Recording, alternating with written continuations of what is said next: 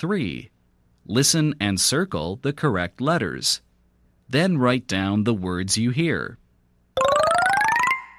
Number 1. D, ug, dug. Number 2. S, um, some. Number 3. T, ub, tub. Number 4.